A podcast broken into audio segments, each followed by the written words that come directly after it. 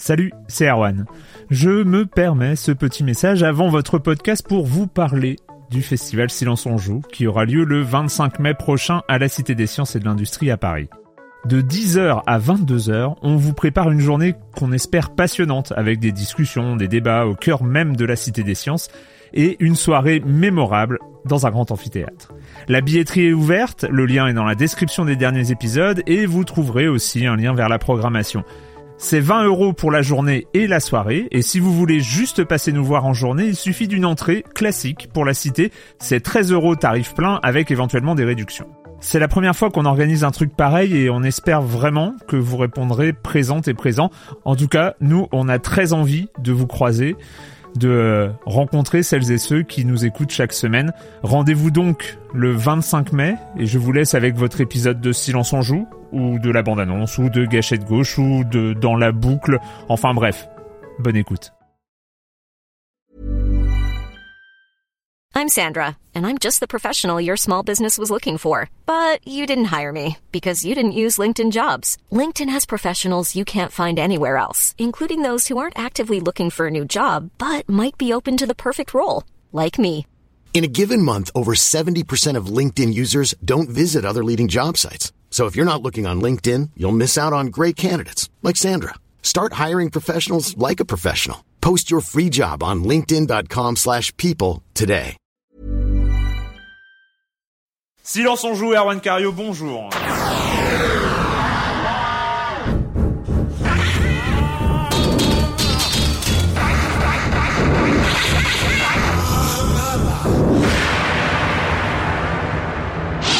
Aujourd'hui, on va parler de Street Fighter 4 sur iPhone, du X10, l'événement annuel de Microsoft qui n'a pas lieu tous les ans, euh, le com des com comme chaque semaine, une nouvelle DS, grosse rumeur du moment, le programme de la GDC, la Game Developer Conference euh, qui se passe aux États-Unis, qui va se passer aux États-Unis en début mars, euh, BioShock 2, le jeu de la semaine, Monsieur Fall de TrickTrack.net euh, et sa chronique jeu de société, Supreme Commander 2, Clément y a joué, il va nous en parler et ce sera tout pour cette semaine, mais c'est déjà pas mal et je vais commencer en accueillant mes deux chroniqueurs favoris. Clément Apap, bonjour Clément. Bonjour. Et Patrick Helio de Rogamer.fr, bonjour Patrick. Bonjour Euh, Erwan. Euh, alors juste petite précision, nous ne sommes pas dans les conditions de d'habitude. On est dans une petite pièce sur une petite table. On fait ça comme ça hein, entre nous.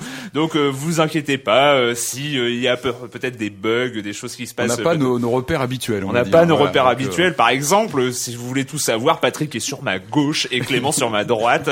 C'est complètement. Ça euh, perturbe énormément. ah bah non, en fait c'est comme ça d'habitude. Mais en Mais fait, plus- plus on, est on est juste à 50 cm d'espace, donc euh, voilà. Bref, euh, on commence avec toi Clément, avec euh, Chun-Li sur ton iPhone. Ouais, c'est une grosse annonce c'est une annonce euh, assez spectaculaire puisque Street Fighter 4, donc euh, le jeu référent du jeu de combat sur console nouvelle génération, va arriver sur iPhone. Et euh, alors effectivement, À quoi ça va ressembler? Alors justement, c'est ça qui est intéressant. D'après les premières images, ils ont gardé exactement le même, le même, la même direction artistique. Donc 2D, 3D. euh, C'est exactement comme on, a sur Xbox, même, euh, sauf que c'est un peu moins, un peu moins forte résolution.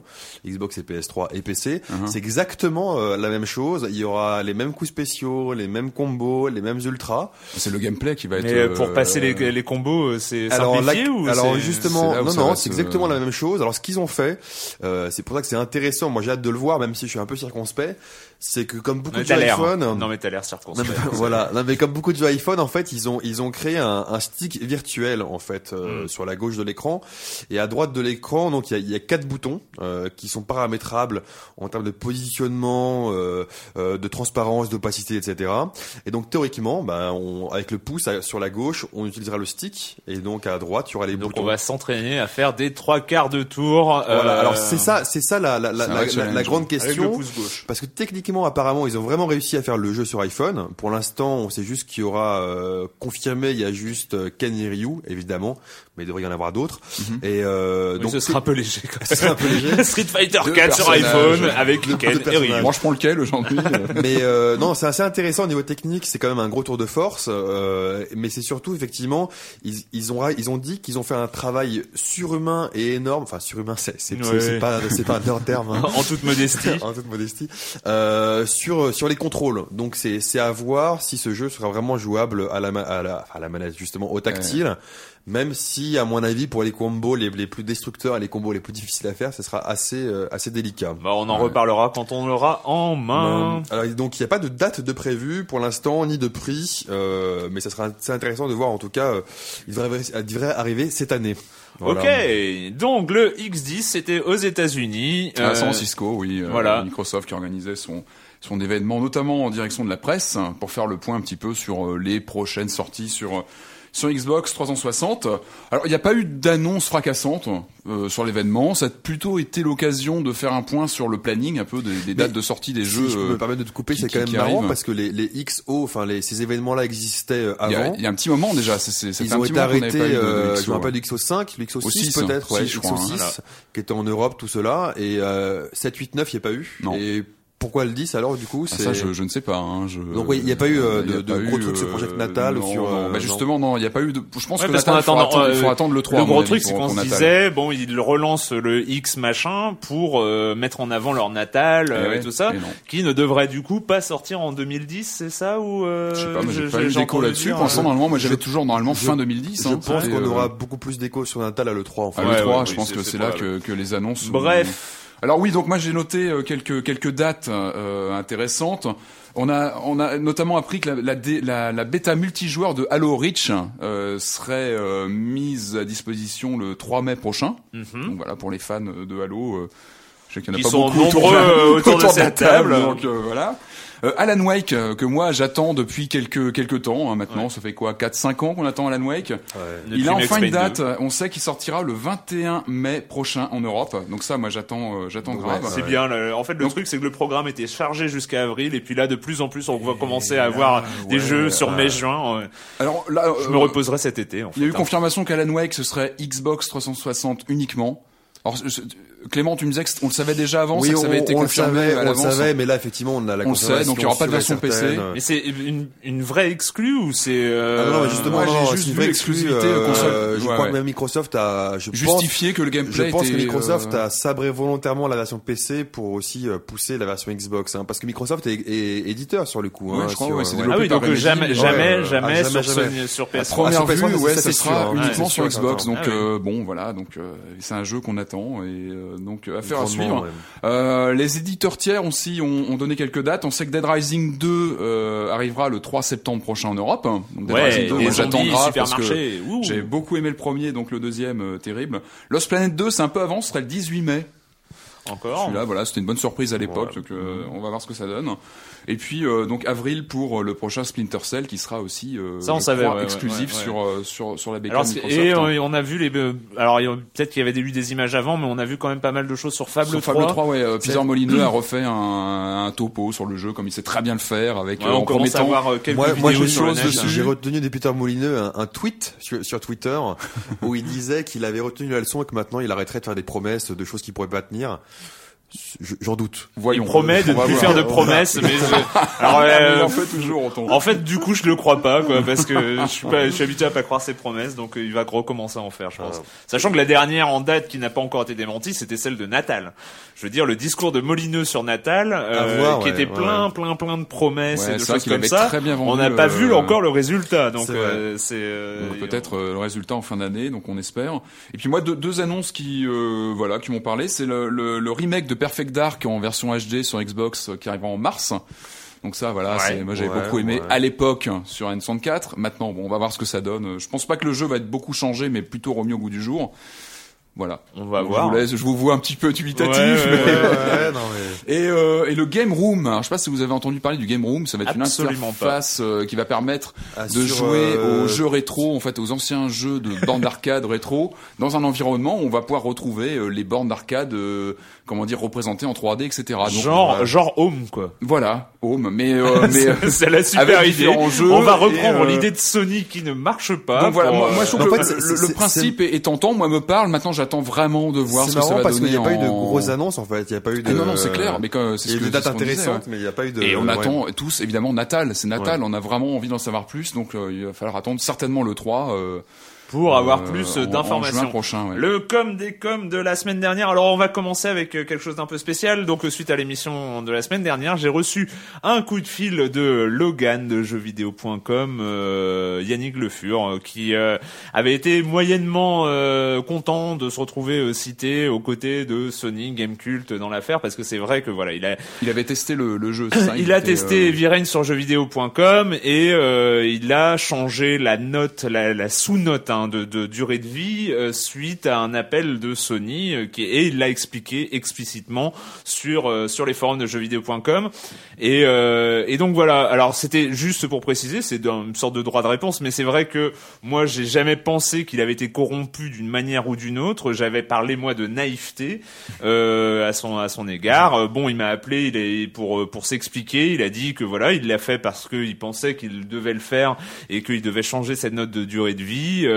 On a longuement discuté, on s'est, on s'est, c'était cordial, hein, on s'est pas, on s'est pas mis sur la gueule, euh, mais euh, voilà, c'était pour euh, préciser. C'est vrai que euh, vaut mieux préciser dans cette espèce d'uni- de moment où euh, tout le monde parle de pression, de Sony, publicitaire, euh, économique sur euh, sur les sites web. Le cas jeuxvideo.com était différent, euh, était Oui, aussi, oui. euh, voilà, on en a parlé, c'était un peu, c'était un peu spécial, mais c'était on le, on le met dans le même panier, mais euh, finalement c'est deux cas euh, qui sont qui sont bien différents et on serait voilà, on n'a pas du tout accusé euh, ni jeuxvideo.com ni Logan de d'être euh, Patrick.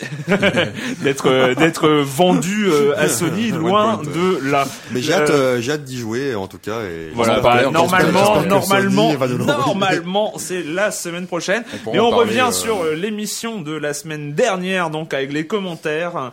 Euh, bref, alors il y a Shanghai Max, il y a Shanghai Max qui dit, euh, qui parle quand même que du test de Patrick Helio était vraiment très bien écrit et donne envie, hein, voilà. Sur, euh, sur Heavy Rain, c'est ça Sur Heavy Rain. D'accord. euh, alors, euh, évidemment, j'ai bondi euh, tel un révolté quand je vous ai écouté sur ce dernier podcast. C'est exactement le genre d'attitude de la part de Sony qui va repousser mon achat d'une PS3. Comme quoi, en fait, c'est ce genre de contre-performance. euh, Je, je pense que Shanghai Max c'est quand même un- une exception. Hein. Oui, Euh, oui, ça va repousser oui, bien personne euh, d'acheter le jeu s'il est bon. Voilà, euh, mais bon, voilà, c'est aussi ce genre de, de réaction un peu un peu épidermique. Euh, ceci dit, il y a Knuckles donc qui revient aussi sur euh, sur l'affaire et qui lui, euh, voilà, c'est ses réflexions. Euh, il en a deux. La première, c'est que c'est que d'une manière ou d'une autre, la presse jeux vidéo, en particulier en ligne, va devoir chercher à se syndiquer de manière à pouvoir discuter en bloc sur des principes avec ses interlocuteurs. Par exemple, son, par essence, son business model est fragile. Elle doit donc chercher à travailler sur des bases saines avec les éditeurs. Il ne s'agit pas de monter une forme de charte qui interdirait de couper la pub, et plutôt qui réprimerait les comportements du type blacklistage aux conférences ou aux événements de presse, reprise des consoles des bugs, non-envoi, des versions de test, bref, interdire les comportements qui empêchent manifestement un titre de se faire, de faire correctement son travail par rapport aux autres. Et euh, il parle de l'autre chose, euh, à nous lecteurs, il va probablement dans les mois qui viennent qu'on résolve une part de notre schizophrénie. On ne peut pas avoir une presse gratuite financée par la publicité sans risque pour sa survie et son indépendance. Voilà, donc ça, ça pose aussi pas mal de questions. Il précise aussi qu'il est très content d'écouter euh, les podcasts de Libé Labo euh, gratuitement et il dit, on ne souligne d'ailleurs pas assez souvent l'excellente qualité de prise de son audio en général des productions Libé Labo. Voilà, Ah, donc euh, euros, ça là, méritait, crois, hein. ça méritait quand même d'être dit de la part de, de Knuckles. Pour préciser, nous enregistrons dans une pièce toute petite avec un, un appareillage de fortune, mais qui va fonctionner évidemment. Euh, dernier commentaire, Finkel, euh, qui pose la question pourquoi les extraits de jeux sont systématiquement en anglais? Et bah écoute, euh, alors j'ai répondu dans les forums, et pour répondre euh, aux mêmes audi- aux auditeurs qui se posent la question, c'est parce que on les prend sur les trailers qui sont sur Internet. Or, l'énorme majorité euh, de ces trailers sont en anglais. En fait, il y a pas, il y a, y pas. Sont traduits en français, mais avec du... Parfois, parfois, et avec pas du temps, souvent, et avec Ouais, du pas souvent. Alors euh, là, vous l'écouterez sur Bioshock 2. J'ai fait attention de prendre un extrait en français. Et oui, voilà. Euh, et dernière dernière contribution, on va aller vite. C'est Boom Chacal, et parce qu'on n'a pas souvent de commentaires sur euh, l'aspect euh, les chroniques de Monsieur Fall. Et lui, donc, c'est sur la chronique de la semaine dernière. C'était Monsieur Jack et Monsieur Jack à New York. Et Boom Chacal qui dit, pour ma part, je vous conseillerais Mr Jack à New York directement, parce que Monsieur Fall disait Oui, peut-être de de, commencer commencer par, le premier, ouais, c'est ça, hein. euh, car cette nouvelle version a un nouveau plateau et des nouveaux persos, et surtout, il y a eu des centaines de parties de test permettant d'optimiser le jeu. À la sortie, on a donc un jeu dont les chances de victoire pour Jack ou pour euh, l'inspecteur sont quasiment identiques. Voilà, donc un conseil, faisait- il faisait euh, envie, ce jeu. Ouais, un faut- conseil ouais. de lecteur, euh, d'auditeur, donc euh, il, il faut, il faut bien le, le, le signaler. Death is my calling. Vengeance my creed. I will wash away the past with the blood of Olympus. Chaos will rise again.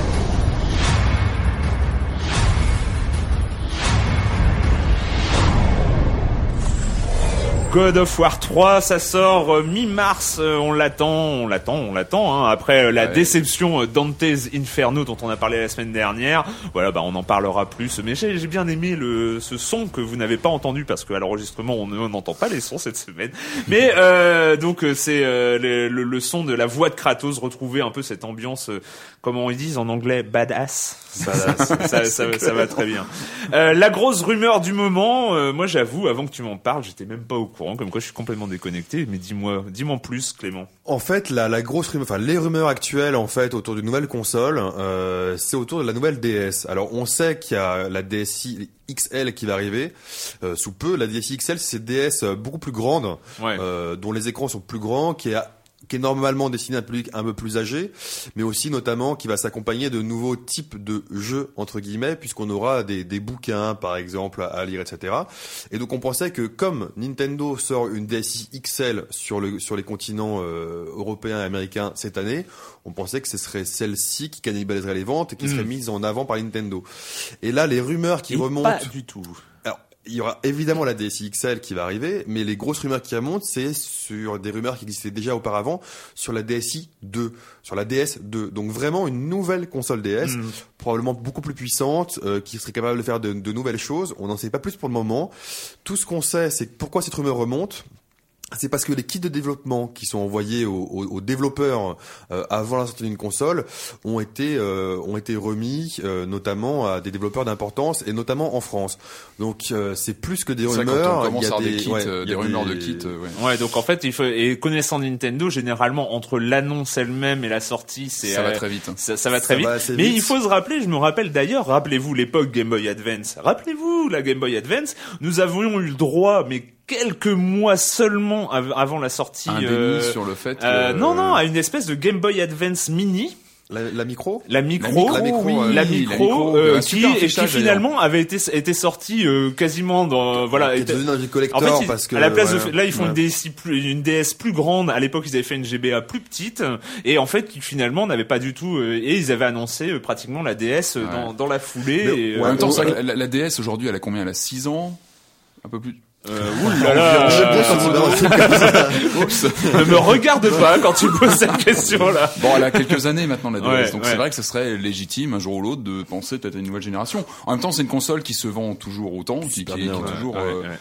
Donc, euh, Bon, on en saura plus euh, probablement au cours de la GDC. Et ça, qu'il y a- ça fait euh, plusieurs rumeurs qui. mars, euh, La GDC où il y a un événement Nintendo la semaine prochaine, donc on. Est-ce que, voilà, est-ce qu'il y aurait euh, pas euh, les ouais, annonces c'est- c'est- euh, à suivre hein, mais, Sait-on euh, jamais, sait-on jamais. GDC d'ailleurs, d'ailleurs, la GDC, Alors la GDC, c'est un peu notre notre TED à nous. Euh, c'est c'est bien pour nous- les gens qui connaissent pas TED en même Voilà, temps. c'est c'est une espèce de conférence faite par les développeurs pour les développeurs.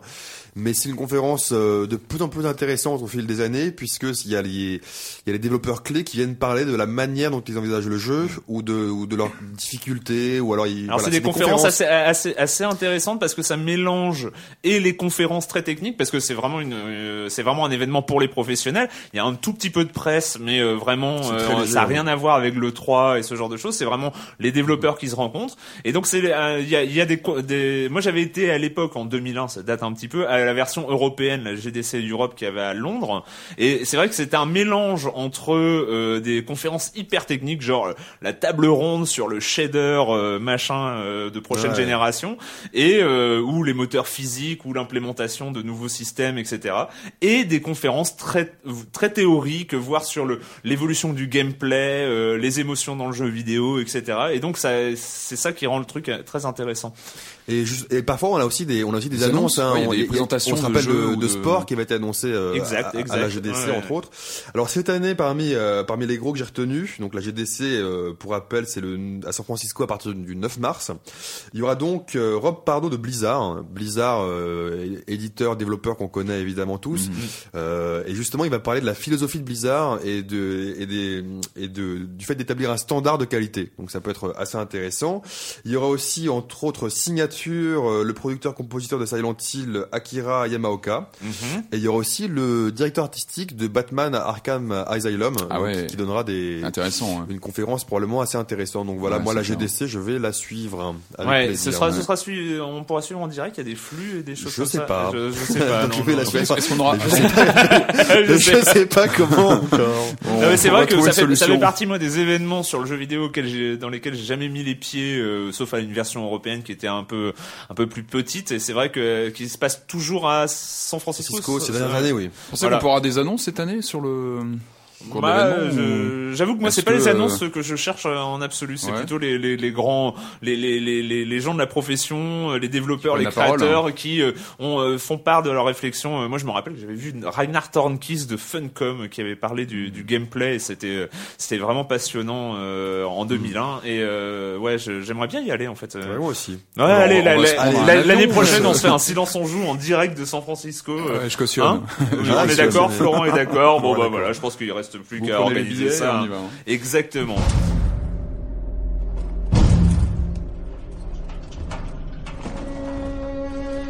Regarde, papa, c'est toi.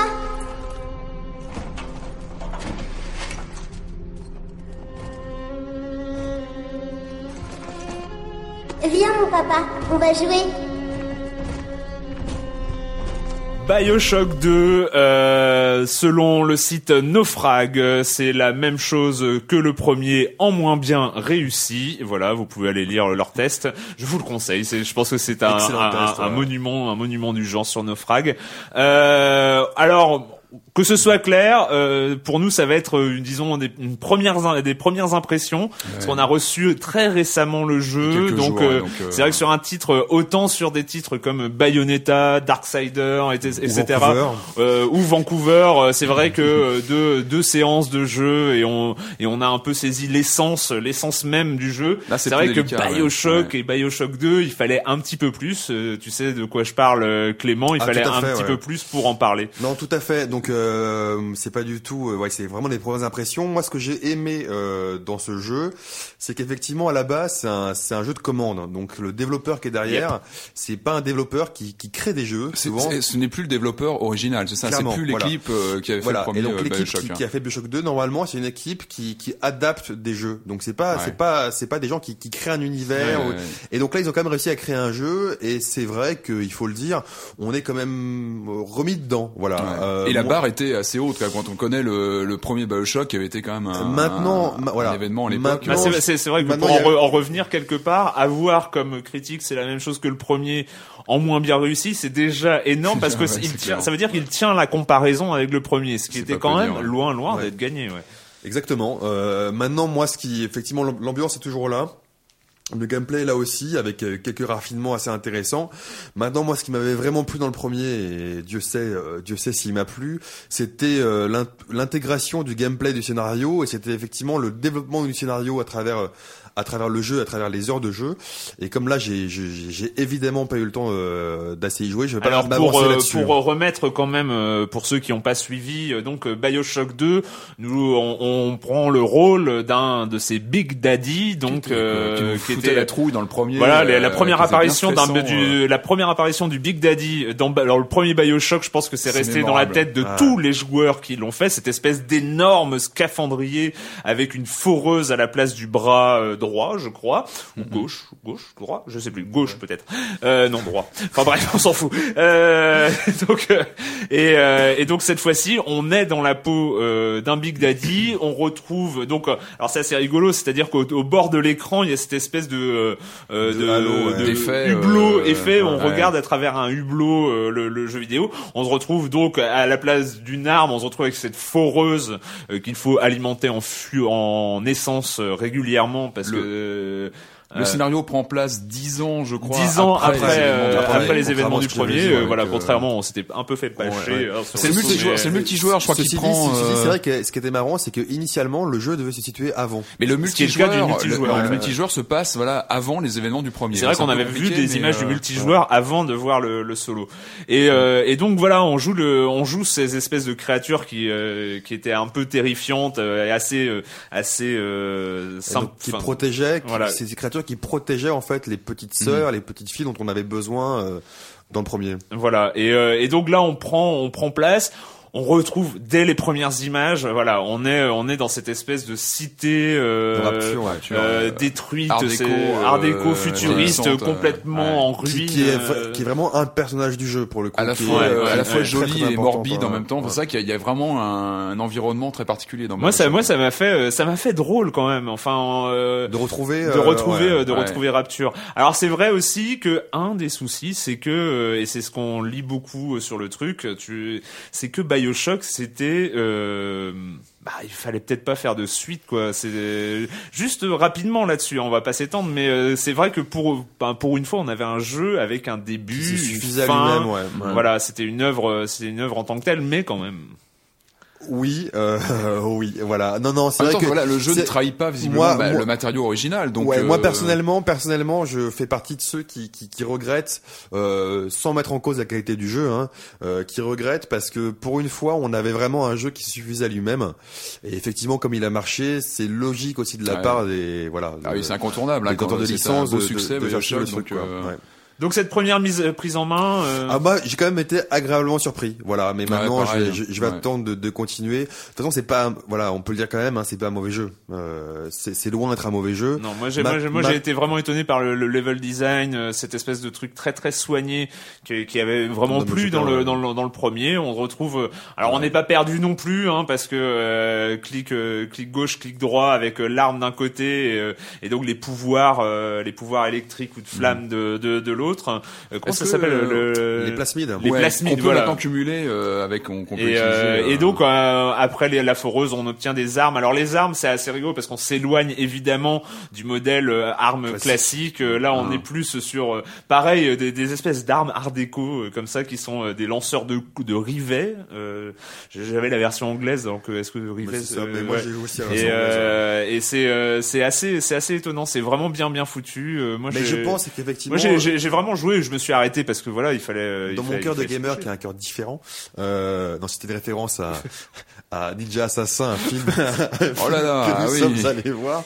Euh, non non, euh, c'est vrai que je, voir, pense je pense que c'est un je pense que c'est un bon titre mais qui restera pas pour moi pour ce que j'en ai pour l'instant dans mon cœur autant que BioShock 1. Voilà, il y a Est-ce plus, y a- y a plus peut- la surprise. Est-ce qu'on peut se lancer dans le deuxième sans avoir joué au premier sûr, par exemple? Bien Est-ce sûr, que bien voilà sûr, bien sûr, euh, bien Oui, sûr. en même temps, le Oui. premier a tellement pas vieilli que euh, ce serait assez incompréhensible. Parce qu'au niveau du moteur, de- on est à peu de près vouloir. euh, C'est pas la même chose que Mass Effect euh, 2 dont on a parlé il y a deux semaines, quoi. Enfin, Mass Effect 2, évidemment, on peut le lancer sans le, sans avoir joué au premier. D'ailleurs, c'est deux jeux. Parce que le, le premier Bioshock posait vraiment l'univers. Enfin, on, on apprenait Moi, toute je- moi, l'histoire. franchement, je vois pas une narration, comme tu disais Clément, qui est bien bien construite autour au, au cours du jeu. Ouais. Donc c'est vrai que Mais c'est un FPS, donc évidemment on peut jouer euh, au deuxième euh, sans avoir joué au premier, bien sûr. En même temps, je vois pas l'intérêt de payer 70 euros aujourd'hui euh, sur un Bioshock 2 si on n'a pas joué au premier. Donc on va accueillir maintenant, comme chaque semaine, Monsieur Fall, Monsieur Fall de TrickTrack.net et sa chronique jeux de société.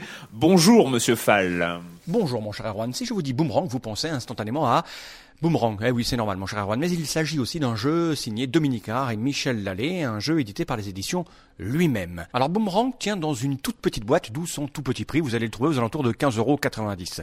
Enfin, quand je dis vous allez le trouver au moment où nous parlons, là, tout de suite, là maintenant, le jeu n'est pas encore disponible à la vente, mais mais l'éditeur a eu une bonne idée, l'idée d'envoyer des boîtes un peu partout dans les boutiques de France pour que les gens puissent essayer le jeu juste avant sa sortie, sa disponibilité qui devrait être d'ici une petite quinzaine. Ah mon cher Erwan, je vois tout de suite la question, qu'est-ce que cela t-il donc veut-il donc dire? Eh bien c'est simple, vous descendez dans la boutique en bas de chez vous, vous approchez du vendeur, vous dites Est-ce que vous avez cette petite boîte de boomerang en essai s'il vous plaît monsieur le vendeur? Et là s'il l'a, il vous la prêtera pour jouer dans un coin du magasin. Et vous pourrez revenir quelques jours plus tard, une fois que le magasin aura reçu toutes les boîtes, pour l'acheter si tant est que le jeu vous a plu. Mais nous, à Silence on joue, on est encore plus fort puisque je vais vous indiquer à peu près à quoi ressemble le jeu pour savoir s'il est intéressant pour vous de descendre dans la boutique, demander au vendeur si vous pouvez essayer le jeu pour savoir s'il est fait pour vous. Elle est pas formidable la vie Donc qu'est-ce que Boomerang? Boomerang est un petit jeu très simple, basé sur le principe du stop ou encore et de la majorité. Le stop ou encore est basé sur un dilemme. Est-ce que je prends tout de suite les pions qui m'intéressent au centre de la table ou est-ce que j'attends quelques tours que ce lot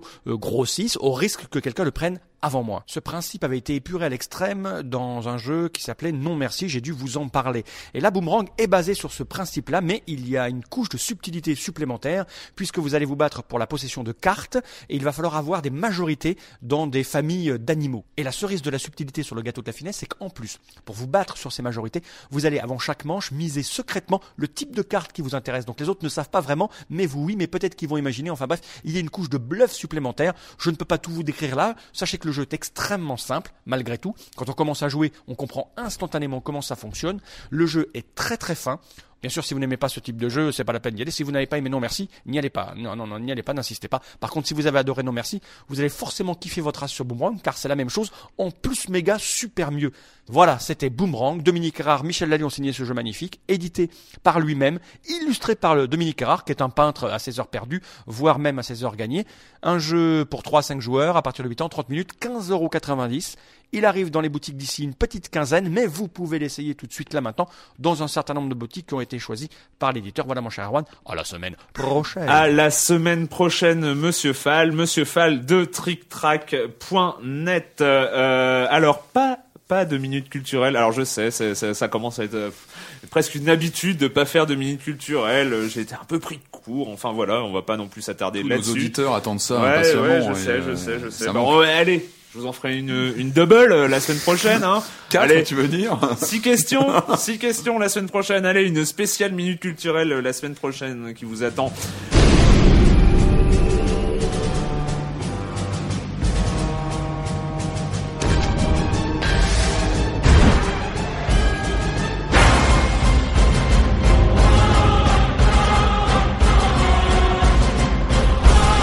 Supreme Commander 2, alors tu ne nous avais pas du tout parlé du 1, hein, Clément, ça, on s'en fout. Pas oh du là tout, là, pas euh, du non, tout, non, euh, pas du tout. Non, en fait, tu es un, grand- un grand, grand fan du premier Supreme Ouais. Commander, euh, qui était de quel créateur Comment il s'appelle ce monsieur Chris Taylor, Chris notre, Taylor, notre ami voilà, Chris Taylor. Notre ami Chris Taylor. Alors Supreme Commander pour euh, pour un peu resituer, euh, c'est un jeu de stratégie en temps réel.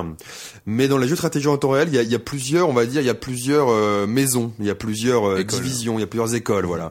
Euh, on va dire que les Starcraft, qui sont connus les Warcraft, c'est plus, euh, pour reprendre une, une métaphore de Chris Taylor, c'est plus le, le capitaine qui va commander en fait ses, ses tanks, Mm. euh, voilà. Donc c'est tactique. Ouais. Euh, Supreme Commander et Total Annihilation dans son temps, c'est beaucoup plus Ah à l'échelle stratégique. C'est-à-dire Mhm. qu'en fait, on, on contrôle des centaines et des centaines d'unités à, à une échelle beaucoup plus beaucoup plus vaste, avec des des, des des cartes de jeu, des terrains de jeu qui sont beaucoup plus grands.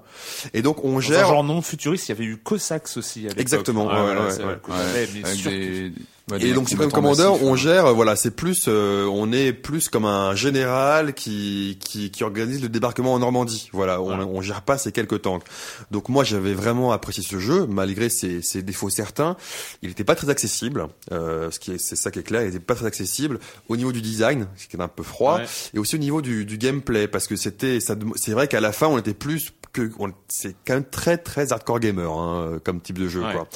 Et alors euh, justement le 2 qui avait été annoncé pour plaire à un plus grand nombre, moi il me faisait un peu peur du coup euh, par rapport à ce que j'attendais. Surtout que je crois que Chris Taylor, justement, n'y a pas beaucoup travaillé. Si si si si si si, si. il a quand Il même avait pas dit que non bon Non, non, si, si, il a travaillé, moi.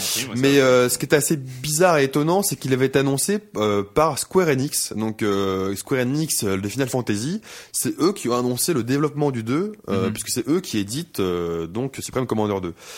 Et donc ça fait quelques jours que, que, que j'y joue, à une version preview, parce que le jeu sort dans un mois.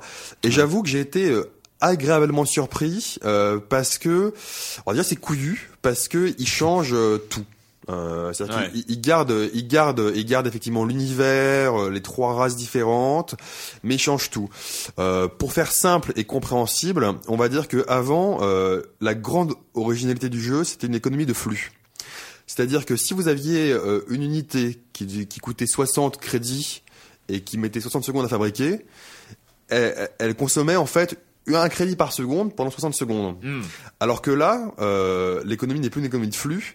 C'est quand on achète l'unité, il faut avoir les 60 unités D'accord. dans On son, revient dans à son un- compte en banque. à un système plus classique, Plus classique. économique plus classique des Plus classique. STR. euh, donc, Alors euh, ça, ça voilà. enlève. euh, Il faut euh, récolter les ressources avant de construire Voilà, les unités. exactement. Donc ça enlève beaucoup de choses parce que l'avantage du Supreme Commander, c'est qu'on pouvait justement réfléchir plus loin. Je vais dire réfléchir au- en mode échec plutôt qu'en mode dame, euh, pour un peu comparer. Et donc on pouvait construire, commencer à construire beaucoup de choses en parallèle. On n'avait pas encore les ressources complètes pour les construire, mais on pouvait commencer parce qu'on en avait le début des ressources. Donc là, ça change pas mal de choses. Et autre gros, gros, gros, gros, gros changement. Avant, en fait, on- quand on construisait ces unités, c'était par euh, par type de, de, de, de spécialisation, on va dire qu'il avait niveau 1, niveau 2, niveau 3. Là, en fait, ils sont partis sur totalement autre chose. C'est qu'aujourd'hui, on commence avec peu d'unités. On a des points de recherche. Et en fait, selon les points de recherche, on va débloquer telle ou telle unité qu'on peut Arbre, construire. arbre technologique, Arbre technologique. encore une fois très très classique Très, très dans, dans très, classique. Donc on revient finalement revient au jeu de stratégie temps réel. Voilà. Donc on revient, on revient à Dune 2. on revient limite à Dune 2. Mais en fait, euh, donc effectivement, moi c'était le premier effet qui se coule, genre ouais ok, ouais ok, bon déjà, du déjà joué, etc. Et en fait très vite, on se rend compte que c'est pas si bête que ça, euh, parce que ça rend le jeu beaucoup plus compréhensible pour les joueurs, euh, les gamers, hein, Mm. pas forcément les casuals, parce que ça reste quand même un, un- un jeu de joueurs. Euh, et c'est vrai que c'est assez intéressant parce que ça garde toutes les toutes les qualités du Supreme Commander, c'est-à-dire que avec un zoom tactique très très haut, donc c'est Ouais. Pour simplifier, c'est comme sur Google Maps quand on revient très très haut, on peut Oui, c'était voir. c'était euh, une des spécificités ouais. du premier. C'était euh, en fait le, le côté est tactique. euh, On zoome sur les sur les sur les Très surfaces proche. de combat et on peut dézoomer et avoir euh, avoir euh, un espèce le débarquement de Normandie. Donc, voilà, euh, de, de on- très on haut. gère les bataillons. On gère les bataillons ouais. euh, à, très, à très haut niveau. Donc non, non, moi pour l'instant, c'est vrai que je suis assez agréablement surpris, euh, même si effectivement, dans, pour l'instant, de ce que j'en ai vu, dans la campagne solo qui est meilleure que dans Supreme Commander, on est loin de, de la mise en scène d'un Blizzard. hein. Ça, ça, Ouais. ça, ça, ça reste clair.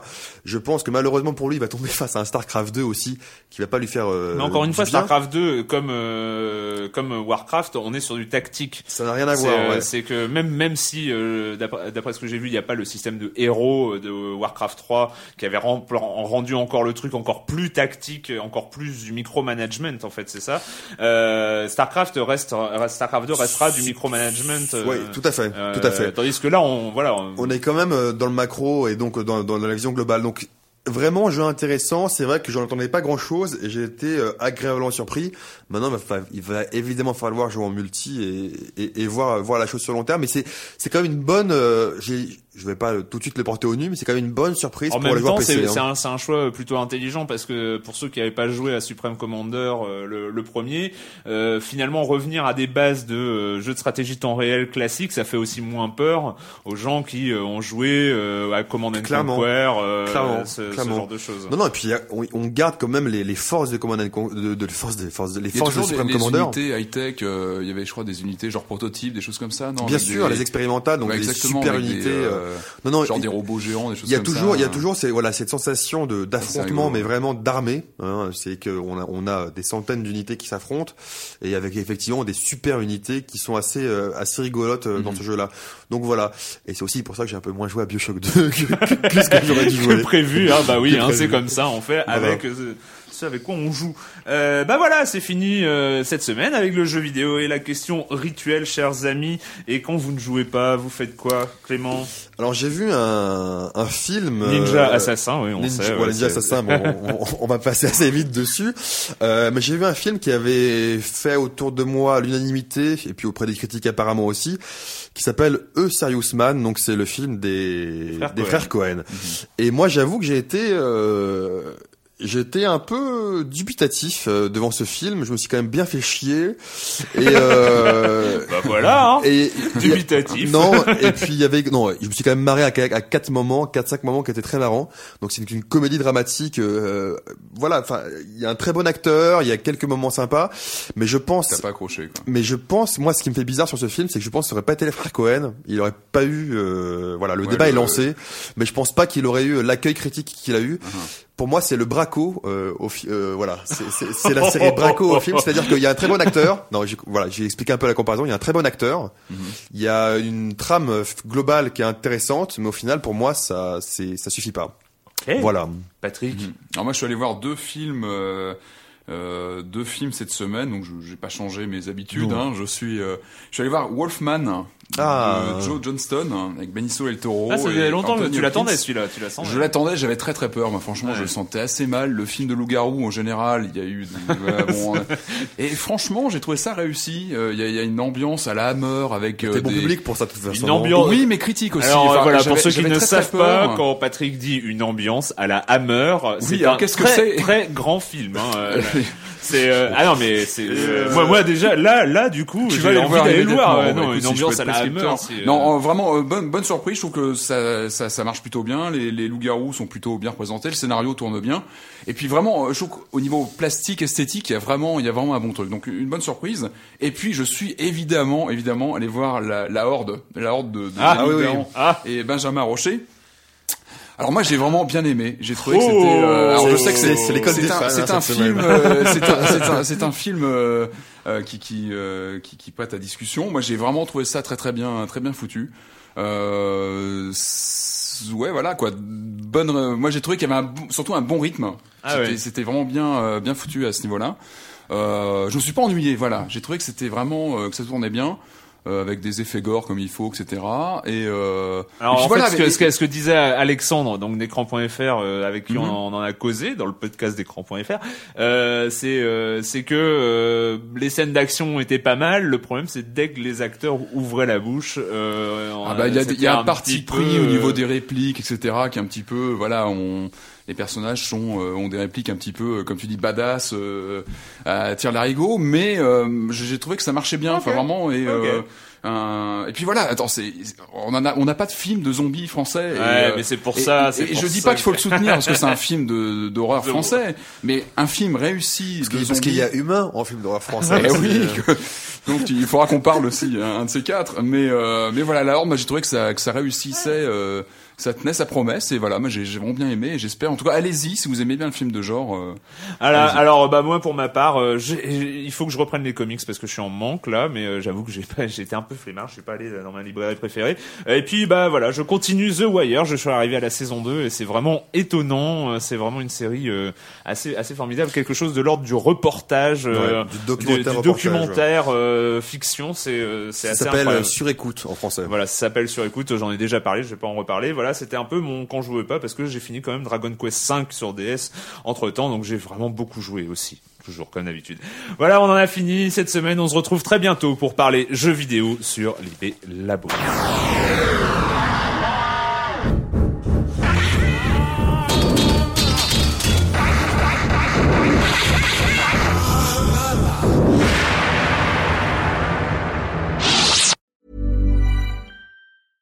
Even when we're on a budget, we still deserve nice things. Quince is a place to scoop up stunning high-end goods for 50 to 80% less than similar brands. They have buttery soft cashmere sweaters starting at $50, luxurious Italian leather bags, and so much more. Plus, Quince only works with factories that use safe, ethical, and responsible manufacturing.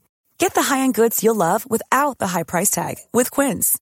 Go to quince.com slash style for free shipping and 365-day returns.